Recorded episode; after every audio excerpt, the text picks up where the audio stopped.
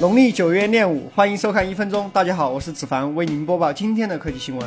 小米今天发布了小米 Note 2，搭载骁龙八二幺处理器，配备五点七英寸双曲面屏，前置八百万，后置二千二百万像素摄像头，电池容量四千零七十毫安，支持快充。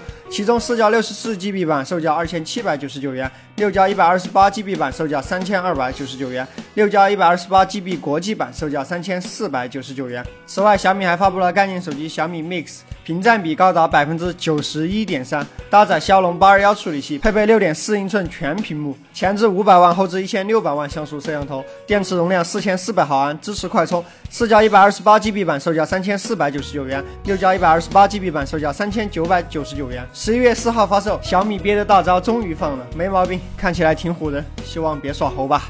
三星昨天在韩国声明称，Note 7召回不退款而选择换购 S7 的用户可以半价换购 S8 或 Note 8。然而，中国消费者是否也需要挽留一下呢？而大举侵占三星份额的华为宣布将于下月三号在德国举行发布会，Note 9应该是主角了。还有消息称，可能 Mate S2 也会同时发布。看来绝世人生要封王封侯了。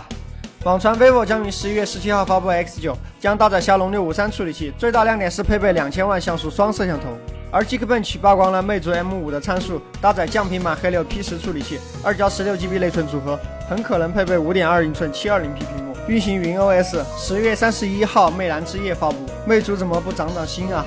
对于魅蓝这只鸡，你怎么看？极简又有种，每天一分钟。